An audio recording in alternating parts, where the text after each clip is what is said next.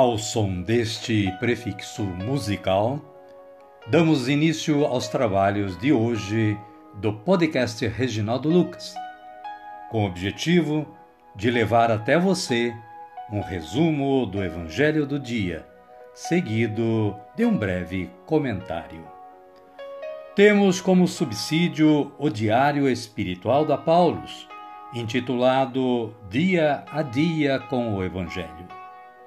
Pretendemos, com isso, despertar o interesse dos ouvintes a uma leitura mais aprofundada da Palavra de Deus. Caríssima, caríssimo, bom dia, boa tarde ou quem sabe uma boa noite para você. Hoje é 18 de janeiro de 2023 quarta-feira da segunda semana do Tempo Comum. Com base no site da Canção Nova Liturgia Diária, Santo do Dia, a santa de hoje é Santa Margarida da Hungria. Ela nasceu no castelo de Turok em 1242. Filha de reis cristãos convertidos, os pais passaram valores à filha, que rapidamente foi batizada e quis corresponder muito cedo à vocação e à vida religiosa. Formou-se junto às dominicanas e, depois de fazer os primeiros votos, ela foi viver no mosteiro que os seus pais construíram para ela na ilha de Lebres. Embora tivesse uma origem real, não era apegada aos bens materiais brilhou por ser exemplo de pobreza, de desapego. Santa Margarida viveu o apego somente no essencial, e as irmãs eram atingidas por esse testemunho. Mulher de oração, foi exemplo de vida comunitária e disposta a amar os irmãos como eles eram. Santa Margarida da Hungria, rogai por nós. Caríssima, caríssimo, a liturgia da palavra deste dia nos traz as seguintes leituras. Hebreus capítulo 7, versículos 1 a 3 e versículos 15 a 17. O sacerdócio de Melquisedeque e o de, e o de Cristo.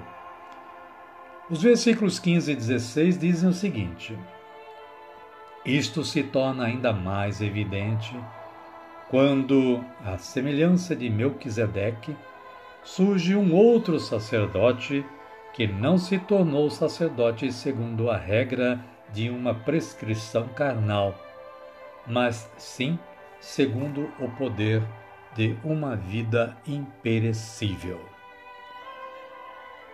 O Salmo responsorial de número 109 ou 110, conforme a sua Bíblia, nos versículos 1, 2, 3 e 4.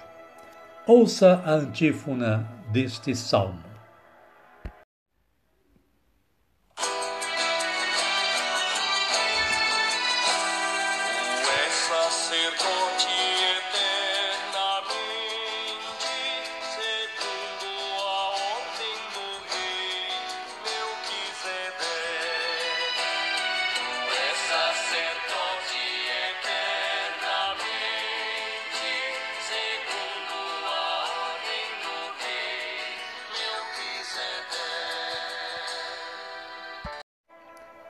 E o Evangelho de hoje é o Evangelho de Jesus Cristo segundo Marcos, capítulo 3, versículos 1 a 6. O homem da mão atrofiada. O versículo 3 diz o seguinte: Ele disse ao homem da mão atrofiada: Levanta-te e vem para o meio. Amém, querida? Amém, querido? Vamos orar? Vamos dizer assim: Vinde, Espírito Santo, e enchei os corações dos vossos fiéis, e acendei neles o fogo do vosso amor. Enviai o vosso Espírito, e tudo será criado, e renovareis a face da terra. Oremos. Ó Deus, que instruístes os corações dos vossos fiéis com a luz do Espírito Santo, fazei que apreciemos retamente todas as coisas, segundo o mesmo Espírito, e gozemos sempre da sua consolação. Por Cristo Senhor nosso. Amém. Agora sim, agora estamos preparados para acolher o Santo Evangelho, ouvindo este cântico de aclamação.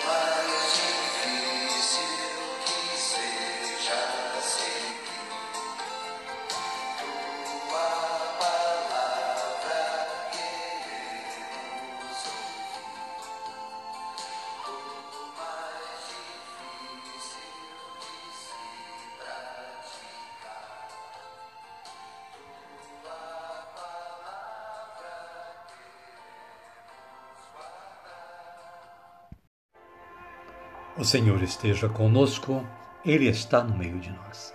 Evangelho de Jesus Cristo segundo Marcos. Glória a vós, Senhor. Capítulo 3, versículos 1 a 6. Naquele tempo, Jesus entrou de novo na sinagoga e havia aí um homem com a mão paralisada. E ficavam de olho para ver se Jesus iria curá-lo em dia de sábado e assim poderem acusá-lo. Jesus disse ao homem da mão paralisada: Levante-se aqui para o meio. Ele lhes perguntou: É permitido no sábado fazer o bem ou fazer o mal? Salvar uma vida ou matar? Mas eles nada respondiam.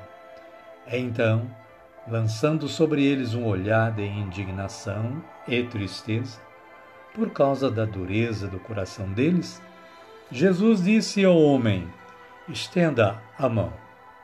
Ele a estendeu e sua mão ficou curada. Palavra da salvação. Glória a vós, Senhor.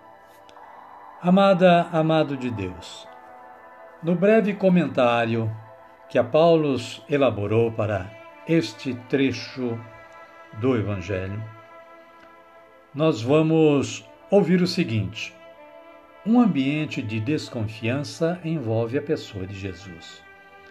A sinagoga era o espaço onde se ensinava a lei de Deus e se faziam orações. Jesus interrompe o costumeiro rito e coloca no centro o homem da mão paralisada, figura do povo oprimido. Dirige a todos uma pergunta cuja resposta era óbvia, mas ninguém abriu a boca. No sábado, atualmente domingo, é permitido fazer o bem ou fazer o mal? Salvar uma vida ou deixar morrer? Com poder e uma breve ordem, Jesus devolve a saúde completa ao inválido, o povo. Os fariseus, porém, ávidos de flagrar Jesus fazendo alguma coisa errada, retiram-se da sinagoga, não convertidos. Em vez de prestarem honra a Deus, consultam os herodianos para tramarem a morte do Filho de Deus. Tem razão Jesus ao lançar sobre eles um olhar de indignação e tristeza. Amém, querida? Amém, querido? A minha oração hoje é assim: Senhor, Dai-me consciência plena da minha missão neste mundo. Amar a todos, fazer o bem invariavelmente e, sendo possível, devolver a dignidade ao meu próximo sofrido e injustiçado. Amém. Agora convido a vocês a me acompanharem na oração do Pai Nosso. Pai nosso que estais nos céus, santificado seja o vosso nome. Venha a nós o vosso reino, seja feita a vossa vontade, assim na terra como no céu. O pão nosso de cada dia nos dai hoje. Perdoai-nos as nossas ofensas, assim como nós perdoamos a quem nos tem ofendido. E não nos deixeis cair em tentação, mas livrai-nos do mal. Amém. E desta forma, chegamos ao final do nosso trabalho de hoje. Queremos agradecer a Deus que nos deu esta oportunidade de mais uma vez realizar este trabalho e a você que se dedicou aí na audiência do podcast de hoje. Desejo que vocês continuem tendo um bom dia, uma boa tarde ou quem sabe uma boa noite e que a paz de nosso Senhor Jesus Cristo esteja com cada um e cada uma, hoje, amanhã e sempre. Amém? Amém e até amanhã, se Ele nos permitir.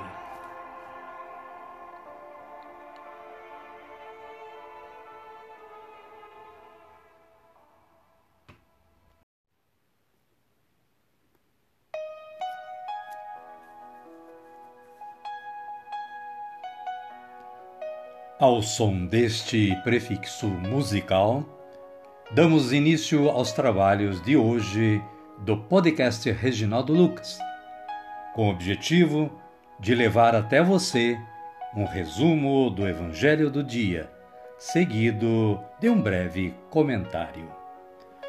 Temos como subsídio o Diário Espiritual da Paulus, intitulado Dia a Dia com o Evangelho.